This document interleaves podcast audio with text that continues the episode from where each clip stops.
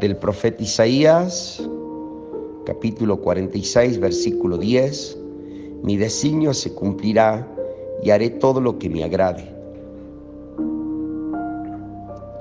El Señor siempre propone su voluntad, siempre propone su camino, siempre propone su llamado y hace todo lo posible para que nosotros nos aferremos a Él, para que vivamos en Él.